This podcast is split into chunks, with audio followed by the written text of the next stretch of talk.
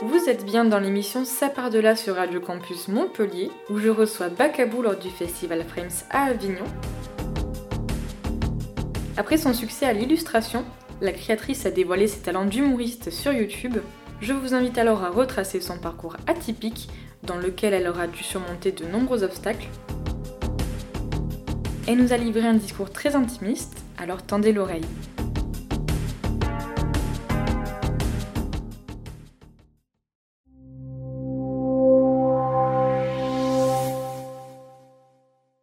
Salut Bacabou et bienvenue sur Ça part de là. Salut, merci beaucoup de, m'accueillir. je te préviens, on va faire une première partie où on parlera plus de l'illustration et on viendra ensuite à ta chaîne, c'est pour ça que ça va débuter comme ça. Et du coup, euh, je voulais savoir déjà d'où part ton intérêt euh, du dessin. Ah, je fais du dessin depuis que je suis toute petite. C'est euh, vraiment j'ai baigné là-dedans depuis que je suis en âge de tenir un crayon. Donc ça allait de soi. Enfin, c'était vraiment la suite logique des choses que que je que je devienne illustratrice euh, à la fin.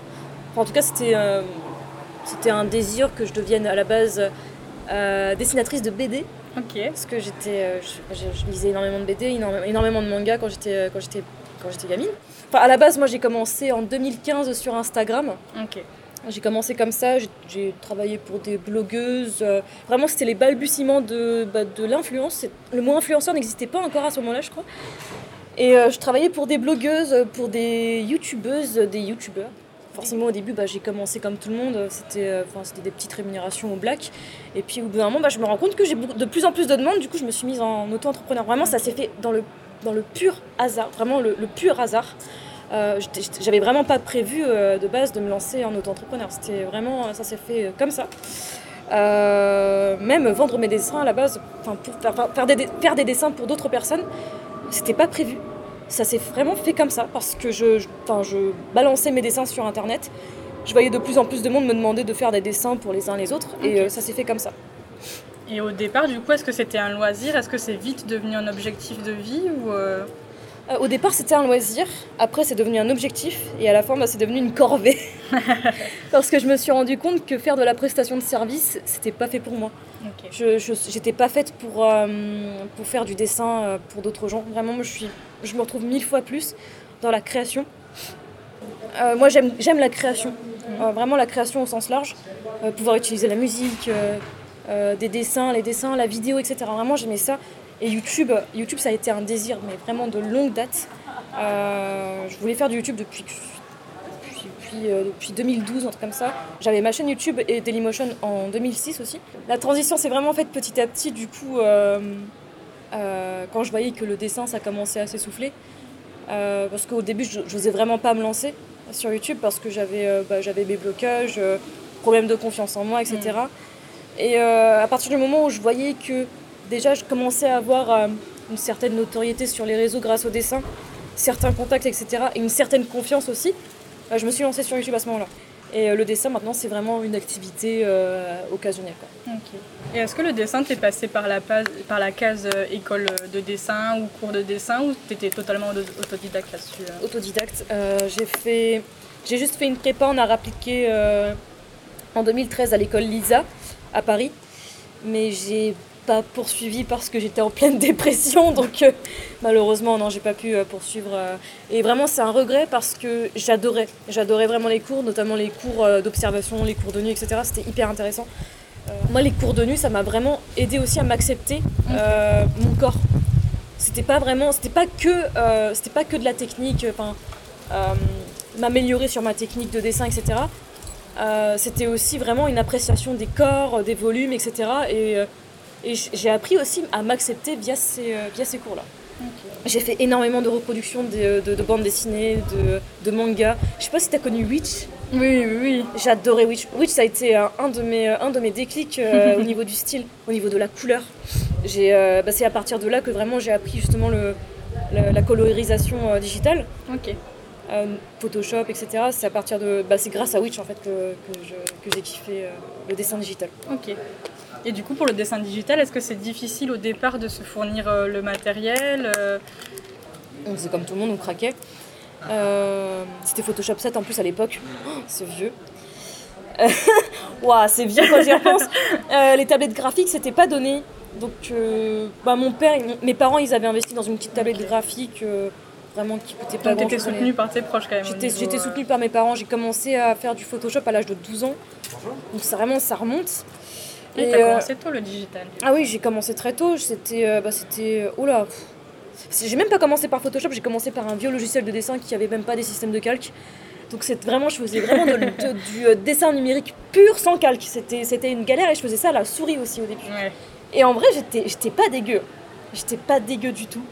Euh, et du coup, sur ta chaîne YouTube, euh, tu as commencé avec euh, quand même un grain d'humour qui était euh, bien dosé. Et je voulais savoir, on a parlé du dessin, comment il était arrivé dans, ta vie, mais l'humour, lui, comment il est arrivé dans ta vie?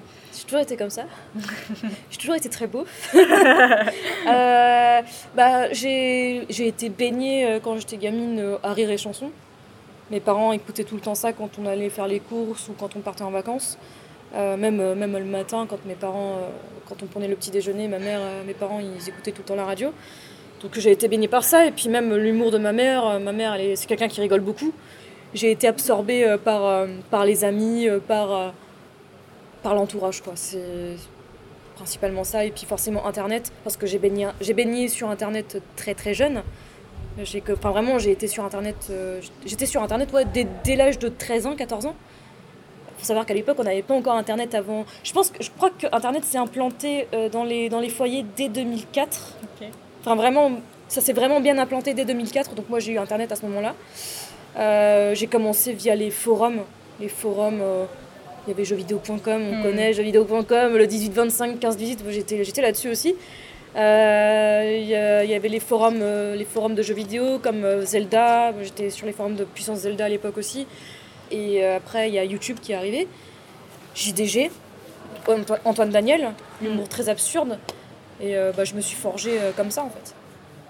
Tu parles justement un petit peu des jeux vidéo. J'ai l'impression qu'ils font quand même partie de ta vie aussi.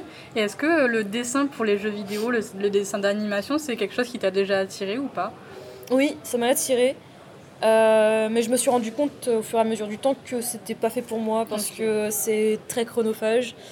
Je préfère, moi je préfère euh, tout ce qui est euh, concept, enfin conceptualisé, faire du cara design, etc. J'aimais vraiment, j'aimais vraiment ça, faire créer des histoires, euh, créer des bandes dessinées aussi. Même quand Disneyland c'est ta seconde maison, ça n'a jamais été le rêve de travailler pour eux. À un moment donné, ça l'était, mais non, je préfère, je préfère de loin euh, créer, vraiment créer, conceptualiser, euh, vraiment créer un univers, créer des histoires. Et euh, ça, c'est le truc dont je n'ai jamais parlé. C'est que moi, j'ai ma petite histoire que je forge depuis, euh, depuis le collège. Je, je me suis créé un petit dossier. Ok. J'ai un, euh, petit dossier où j'écris mes personnages, tout un lore, etc. Ça fait des années que je forge ça. Parce que créer un lore, etc., c'est très dur. Hein. Moi, j'ai pas, l'écriture de Tolkien non plus euh, ni d'un Martin. Euh, mais mais je peut-être que ça, ça peut-être que ça verra le jour un jour. Je enfin, je sais pas. Peut-être. On sait pas. Mais euh, je le garde dans un coin de ma tête et de temps en temps, il y, a des- moments où j'ai des frénésies de dessin, il y a des moments où vraiment j'ai des frénésies de création. Et puis, euh, puis après, bah, je m'arrête de dessiner pendant peut-être six mois, un truc comme ça, sauf pour, le, sauf pour les vidéos, mais sinon, à part ça, euh, Et quand tu t'es lancé sur YouTube, comment tu t'es formé, on va dire, à la vidéo, donc au montage, à la capture vidéo Est-ce que tu avais du matériel déjà à ce moment-là? Euh, j'avais. Alors, moi, j'avais. euh, j'ai eu ma première caméra, c'était un G7X. C'était un Canon G7X, c'était vraiment la caméra à la mode à l'époque pour les vlogueurs, le tout premier Canon G7X. En 2015, j'ai, je l'ai acheté. Et j'ai commencé justement à faire des vlogs à ce moment-là. Euh, commencé à faire des vlogs, j'ai commencé. hein. je les ai jamais postés parce que c'était trop cringe et que j'étais vraiment pas assez à l'aise. Euh, ce qui vraiment qui comptait par contre, c'était le son. Donc j'ai direct acheté euh, un micro Rode Vidéomic Pro, c'était euh, vraiment le, le must-have à cette Mm. époque-là. Et comment tu t'es formé du coup à la prise de son, la prise de, de- de- de ah oui, vidéo, etc. Je me suis formée bah, toute seule, grâce au tutoriel, enfin grâce au tutoriel YouTube. Au début, je pensais que ce serait insurmontable parce que euh, c'est dur de se filmer. Mm. C'est dur de parler face à une caméra comme ça. Au début, t'es pas, c'est pas naturel en Là, fait. C'est clair. ouais. Et euh, ça m'a pris du temps vraiment pour m'habituer. J'ai mis six vidéos, je pense, pour m'habituer à parler devant une caméra. Maintenant, je fais ça naturellement. Je peux sortir ma caméra devant les gens, j'en ai rien à foutre. Même à Paris, je le fais tranquille. Alors que vraiment, à une époque, euh, j'avais toujours la, tu sais, la caméra de- à ce niveau-là. Je, le- je le fais toujours de temps en temps parce que je trouve ça rigolo d'avoir un plan un peu en contre-plongée. Mais, euh, mais ouais, j'ai mis du. Ouais, ça, ça a pris du temps. Et euh, pour première, pour le montage, j'ai appris euh, via, euh, via les potes aussi. Parce que j'ai des, j'ai des amis qui sont euh, monteurs de métier. C'est vraiment leur métier pour le coup. Et euh, j'ai appris via les, les tutoriels, etc. J'ai appris comme ça. Toute seule. Et tu parles de que c'est pas facile de se filmer, mais poster une vidéo, j'imagine que c'est pas facile non plus, surtout en tant que femme et de faire de l'humour sur YouTube, etc. C'était comment au début? Euh, en tant que femme, alors moi je me vois. pff, ça, c'est une question qui titille beaucoup de, beaucoup de femmes justement sur YouTube. Moi ça me dérange pas parce que c'est bah, une réalité. hein. On est, euh, on est, euh, on est taclé, on est, euh, on est invisibilisé euh, par rapport aux hommes. hein. Ça c'est, ça c'est, a pas de débat là-dessus. Euh, mais moi j'ai appris à m'en foutre en fait. Je m'en fous. Je, je, Enfin en tout cas au début, vraiment, je m'en foutais. Forcément, j'ai eu des retours de bâton. Enfin, j'ai eu des retours, des retours de, de, de gens pas bienveillants, quoi, de- des retours négatifs, etc., euh, qui vont, qui vont te tacler, vraiment, mais des gens malveillants, méchants. Tu te demandes pourquoi. Enfin, et euh, au début, c'est compliqué. Tu te remets en question.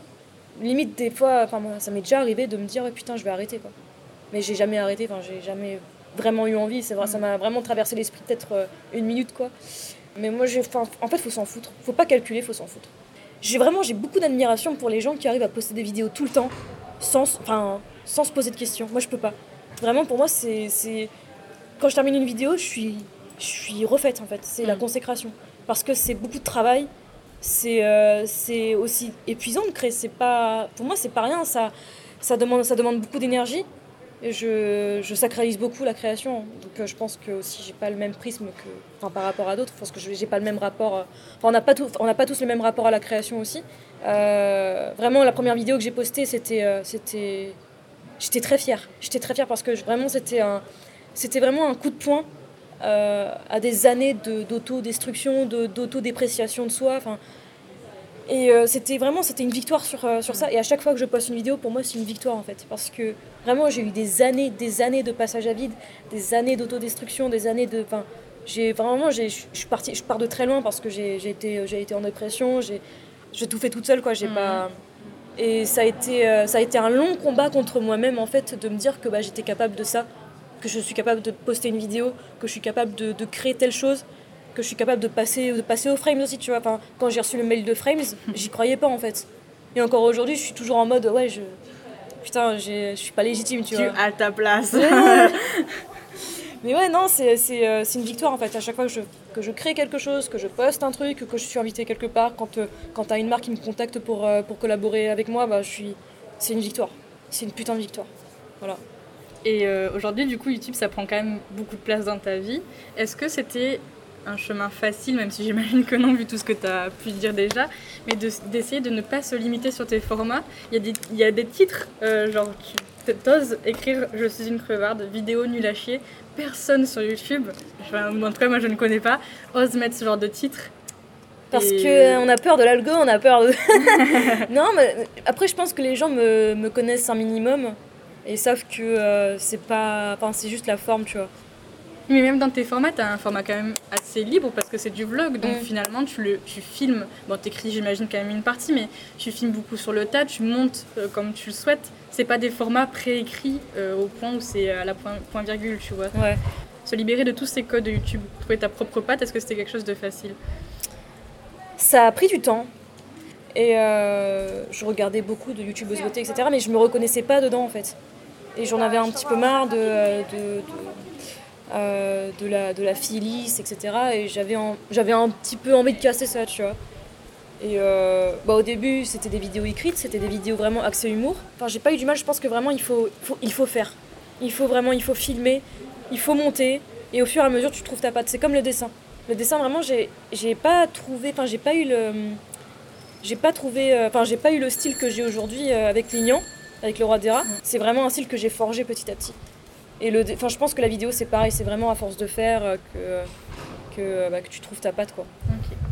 Et euh, je sais qu'il y a eu des moments sur ta chaîne YouTube où tu avais du mal à gérer euh, le, le nombre de vues, les statistiques, etc. Aujourd'hui, après plus de 3 ans de chaîne YouTube, même presque 4 je crois, 4, ouais. euh, est-ce que c'est quelque chose dont tu t'es quand même assez libérée ou pas? C'est toujours un peu compliqué. En vrai, là, là, ça va beaucoup mieux par rapport à ça. En fait, moi, comme ma chaîne, elle a explosé très vite, j'ai euh, eu beaucoup de monde qui sont venus très vite, enfin beaucoup d'amour, qui, euh, j'ai eu beaucoup d'amour, beaucoup de haine aussi d'un coup. Donc euh, mentalement, ça a été très compliqué, parce que personne, vraiment, personne n'est prêt à ça. Personne n'est préparé. On a beau se dire, oui, il faut que je me prépare mentalement à, avoir des, des retours positifs, des retours négatifs, etc. T'as beau te le dire, personne, vraiment, personne n'est prêt à ça. Et j'ose même pas imaginer un Antoine Daniel ou euh, Feldup qui, vraiment, qui ont pété d'un coup, quoi. C'est hyper déstabilisant. Et euh, faut pas être euh, trop fragile mentalement, je pense, euh, pour, pour, pour faire ça. Quand tu vois que ça descend, tu te dis putain, qu'est-ce qui se passe je, je fais mes, vidéos sont moins bonnes, etc. Tu te remets sans arrêt en question, tout le temps, tout le temps, tout le temps. Et du coup, tu rentres dans, vraiment dans ce cercle vicieux. Et finalement, bah, tu fais des vidéos pour faire des vues, pour, faire, pour, bah, pour plaire à l'algo. Et tu rentres dans ce, tu rentres dans ce piège-là. Et euh, tu ne fais plus des vidéos par plaisir. Et moi, je suis vraiment tombée dans ce piège-là de, euh, bah, de faire des vidéos pour, euh, pour atteindre un palier, pour atteindre un certain palier d'abonnés et de vues, plutôt que par plaisir. Et du coup, je me suis enfermée là-dedans, ça m'a rendue malade, vraiment. Mais je pense que c'est symptomatique de beaucoup, euh, beaucoup de youtubeurs et enfin, beaucoup de créateurs de contenu sur Internet. De toute façon, on y passe tous. On y passe tous parce que la fame, la- je pense qu'on on, on aime tous un peu ça. On aime tous, euh, on aime tous un peu de, on aime tous recevoir euh, de, de la C'est une reconnaissance. validation. en C'est- on- plus. oui, voilà, il y a, y a un côté très, très sexy à. À, à la fame, euh, à l'argent aussi. Enfin, quand quand d'un coup, tu as des, t'as des milliers de gens qui te, qui te, qui, enfin, qui te, te complimentent, te, te, te donnent de l'amour comme ça, c'est un peu comme une drogue en fait. Mais euh, faut, pas, euh, faut pas prendre ça trop à cœur. Vraiment, c'est le pire truc.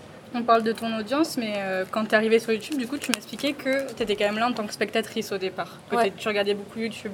Et du coup, est-ce qu'il y a eu euh, cette recherche d'être aussi validée par les autres créateurs Et est-ce que c'est venu assez naturellement finalement?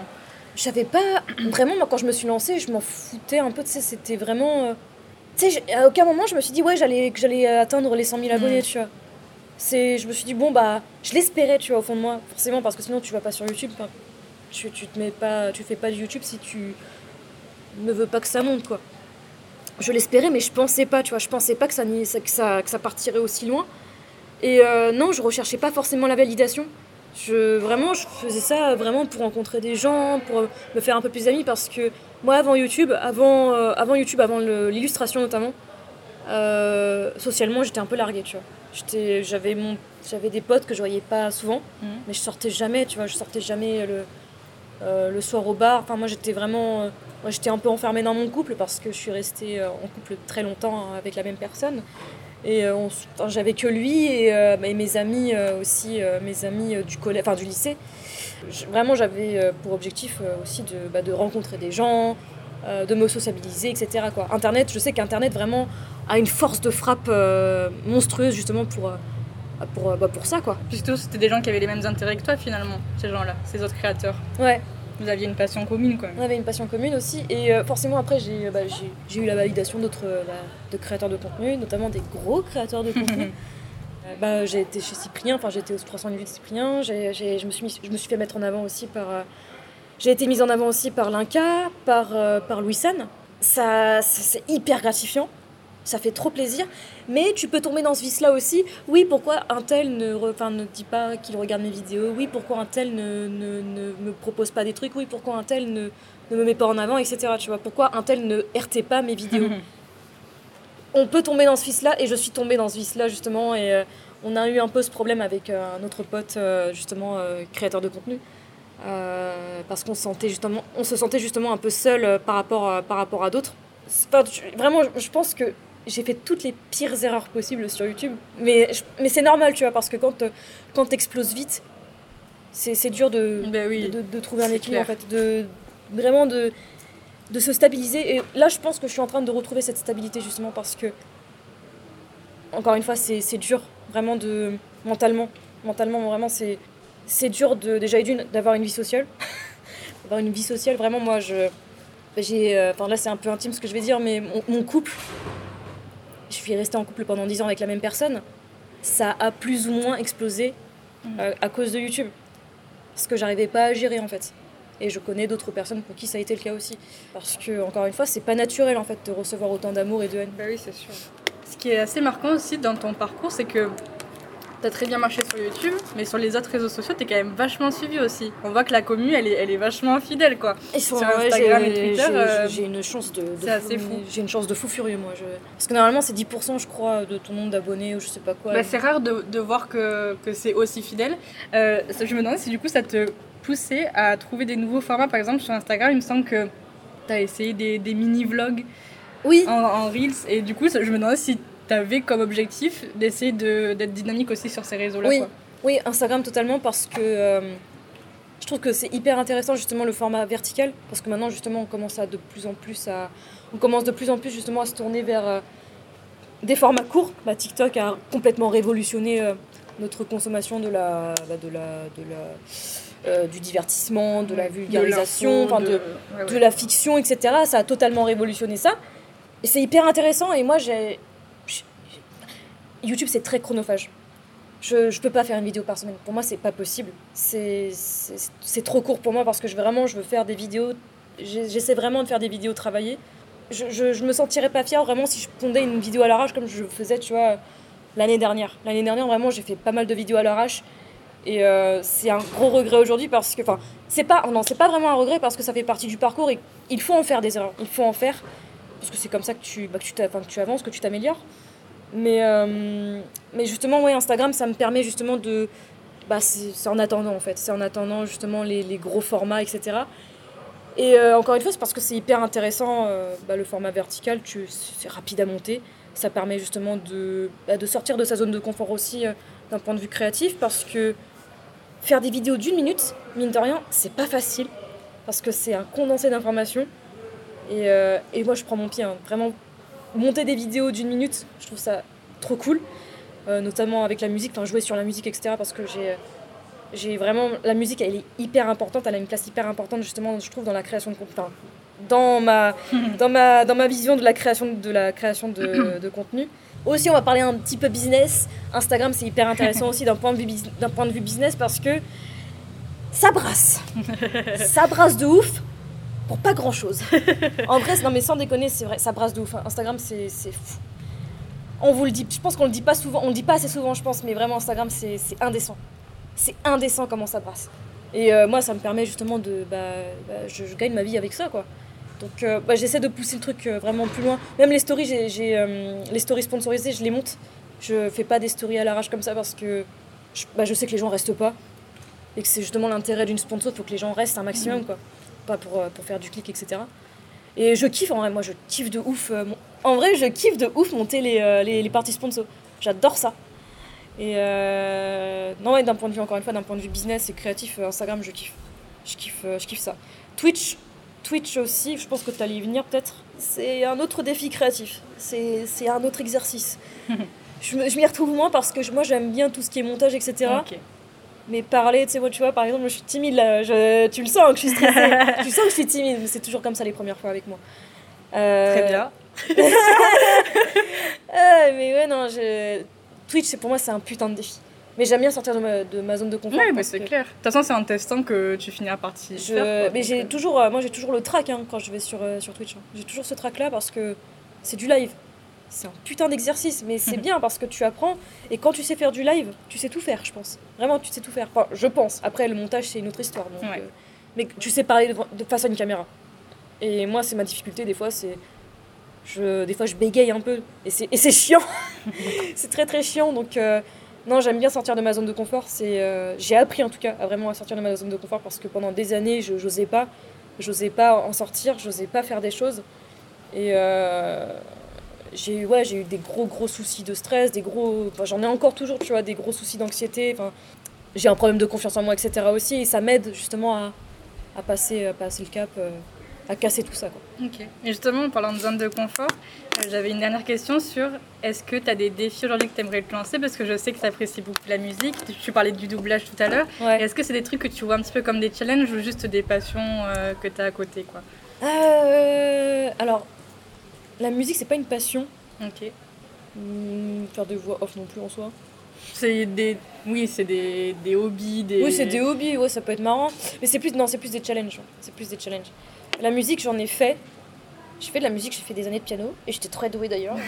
je m'en vante parce que j'étais pas douée dans n'importe quoi. Non, à l'école, j'étais nulle à chier donc je m'en vante de la musique. Non, vraiment, la musique, j'étais pas dégueu. Euh, et, euh, et ça, j'ai gardé ça en fait. J'ai gardé un peu euh, le, le, sens du rythme par rapport aux vidéos, etc. Parce que le rythme a une, une place vraiment très importante aussi.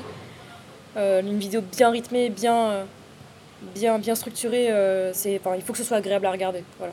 Moi, j'aimerais bien faire un clip, tu vois. J'aimerais bien faire un clip complètement déjanté, shitpost, je, je, sais pas encore quoi, tu vois, mais en vrai, j'aimerais beaucoup parce que ça fait partie, ça fait un peu partie du starter pack de, de youtubeurs.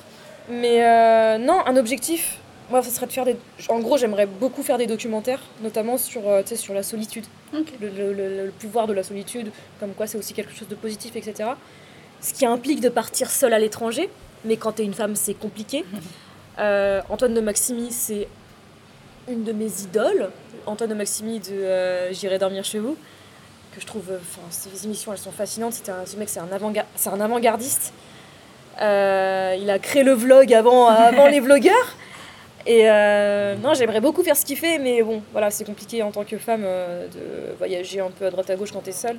À la projection que j'ai faite tout à l'heure, où j'ai parlé justement du fait que j'aimerais beaucoup, idéalement, un jour travailler pour Netflix. Parce que Netflix, c'est quand même, tu sais, c'est un peu aussi, voilà, c'est le haut du panier.